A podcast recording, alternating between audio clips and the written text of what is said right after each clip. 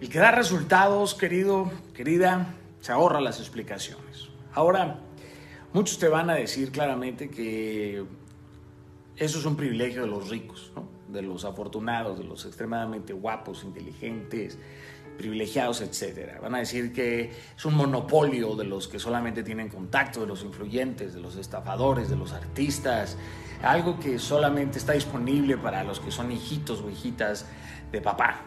Eh, tú puedes tomar la decisión, escuchar estos comentarios tibios que provienen en su mayoría del resentimiento, son personas que no quieren liberar ese gigante que hay adentro de ellos, porque comienza a menguar ese gigante dentro de la propia cobardía y dentro de los propios pretextos. Y tienes claramente dos opciones, ¿no? Encogerte como ellos o cambiar tu discurso de limitaciones.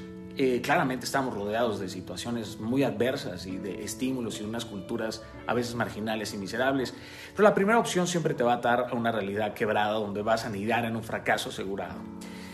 Esta forma de pensar puede intervenir a esa realidad y transformarla, pero te va a ser necesario anticiparte claramente. Utilizarás muchísima energía de ti porque no puedes depender de un golpe de entusiasmo, de la motivación, sino depender de la disciplina, del orden, del enfoque, porque la disciplina te lleva a lugares a donde la motivación no puede llevarte nunca.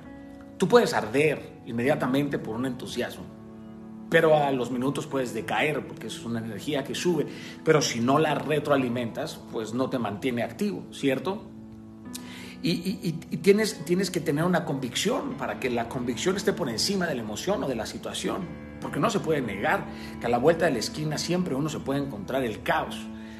Y ahora, aceptar que hay un caos eh, no es un enfoque pesimista, sino todo lo contrario. Es aceptar que te tienes que preparar para poder seguir siendo firme en las condiciones más extremas y adversas. Eso es la valentía también.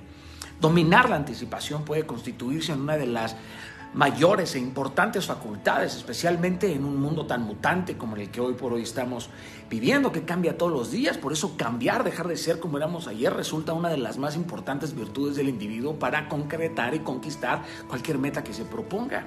Dios siempre hace lo imposible, Dios hace lo imposible, todo lo demás te toca a ti. Porque Dios no le da sueños equivocados a las personas, querido.